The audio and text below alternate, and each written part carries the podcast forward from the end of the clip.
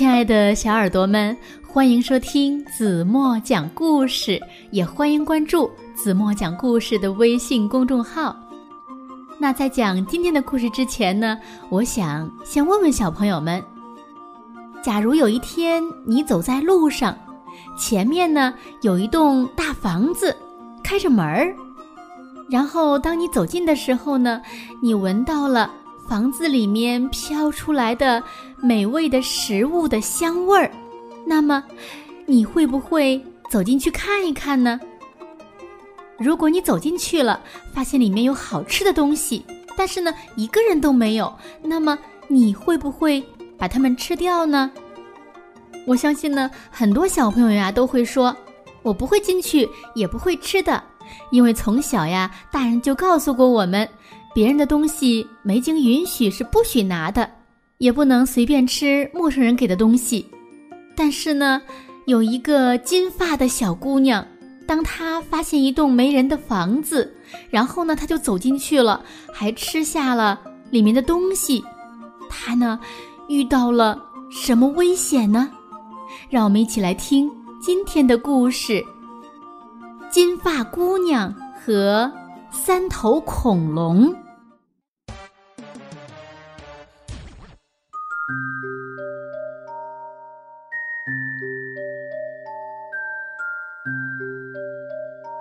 从前有三头恐龙，恐龙爸爸、恐龙妈妈以及一头碰巧来自挪威的小恐龙。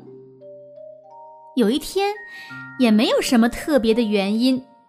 三头恐龙整理好自己的床铺，摆放好椅子，煮了三碗温度不同的美味巧克力布丁。天哪！恐龙爸爸声音洪亮，大声的说道：“时间终于到了，该去……呃，去别的地方了。”是啊。恐龙妈妈接口说：“呃，我们去呃呃别的地方时，真希望没有顽皮的小朋友碰巧来咱们家，我们可没锁门哦。”然后呢，小恐龙发出一阵震耳欲聋的笑声，听起来似乎有点邪恶，不过它很可能。是在说挪威语，那种声调呢，只是在表示礼貌。三头恐龙去了别的地方，绝对没有躲在树林里，专门等着毫无戒心的小朋友路过。果然，五分钟后，一个无人看护的金发姑娘独自走了过来。就在这个时候，森林里响起一头恐龙的声音：“猎物上当了。”但我敢肯定，那只是风的声音。紧接着又响起了一个声音，听起来好像在说：“啊，耐心点儿，恐龙爸爸，它离陷阱还远着呢。”不过。那可能只是岩石坠落，或者是一只松鼠发出的声响。不过这无所谓，金发姑娘可不是那种胆小怕事的小女生，所以呀，一遇到这栋陌生的大房子，她立刻闯了进去。打个比方吧，她从来不听警告，就喜欢冒险，径直。就会闯入陌生的大房子。一进屋子，金发姑娘马上闻到了那三碗美味巧克力布丁的气味儿。哇哦，哇！金发姑娘说：“ 这巧克力布丁真香啊！如果我能爬到柜子顶上就好了。”随后。他注意到一架长长的梯子，绝对只是碰巧放在那儿，绝对不是谁故意留下来的。金发姑娘爬上梯子，发现了三大碗巧克力布丁，就摆在她面前。第一碗巧克力布丁特别烫，可她还是吃光了。嘿，因为那是巧克力布丁，对吧？第二碗巧克力布丁太凉了，可面对一大碗美味，谁还在乎温度呢？第三碗巧克力布丁温度刚刚好，这时金发姑娘早就急不可待，不知不觉就吃完了。很快的，她吃饱了，和那些肚子里填满美味巧克力糖果的小女孩一样。顺便说一句，全世界饥饿的恐龙都不会喜欢这种事情。金发姑娘有点累了，头昏眼花。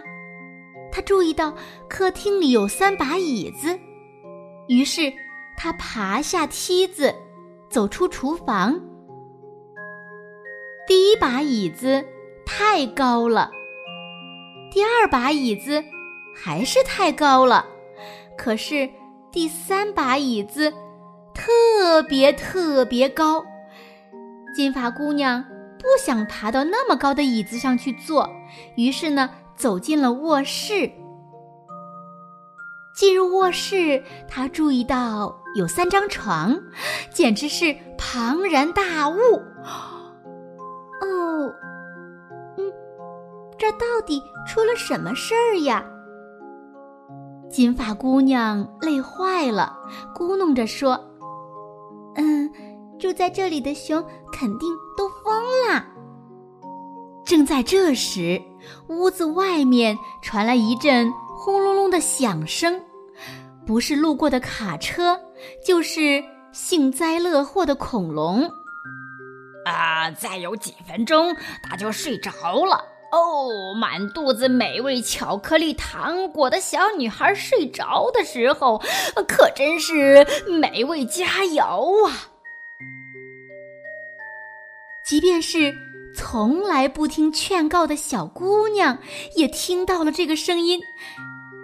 金发姑娘花了一分钟停下来思考，她可从来没有思考过这么长时间呢。啊！她自言自语地说：“哦，这不是熊的房子，而是而是恐龙的巢穴。”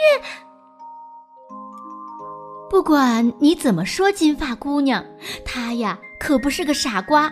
他抓紧时间，连忙冲向后面，赶快跑了出去。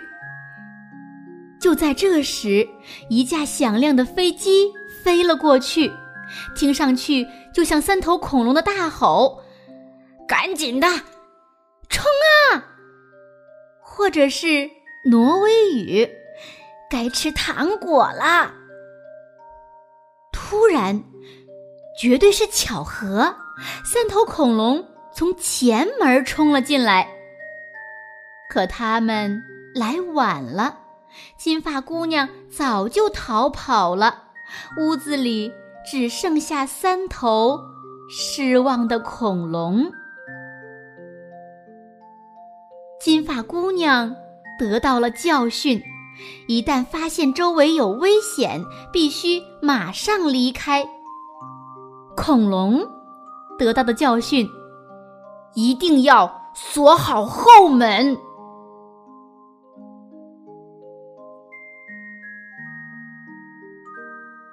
好了，亲爱的小耳朵们，今天的故事子墨就为大家讲到这里了。